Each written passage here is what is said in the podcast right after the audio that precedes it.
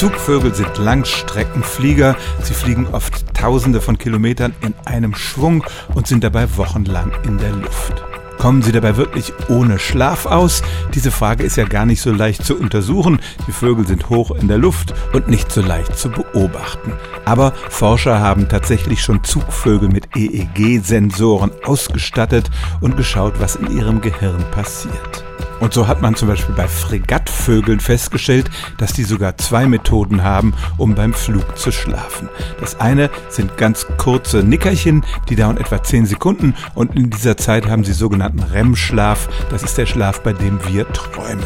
Dann tun sie etwas, was auch von Delfinen bekannt ist. Sie lassen eine Gehirnhälfte schlafen, die andere bleibt wach und sorgt dafür, dass der Vogel nicht vom Himmel fällt. In dem Fall schließen sie sogar das eine Auge, für das diese schlafende Gehirnhälfte zuständig ist. Das alles reicht in der Summe noch nicht für einen erholsamen Schlaf. Die Zugvögel müssen dann, wenn sie am Ziel angekommen sind, sich erstmal ein paar Tage ausruhen und sozusagen den verpassten Schlaf aufholen.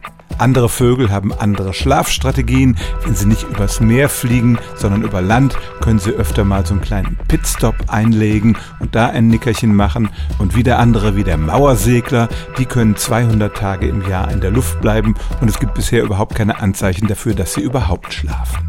Aber manche Zugvögel haben tatsächlich eine ausgeklügelte Strategie, im Flug zu schlafen, ohne dabei vom Himmel zu fallen. Stellen auch Sie Ihre alltäglichste Frage unter stimmtz.radio1.de.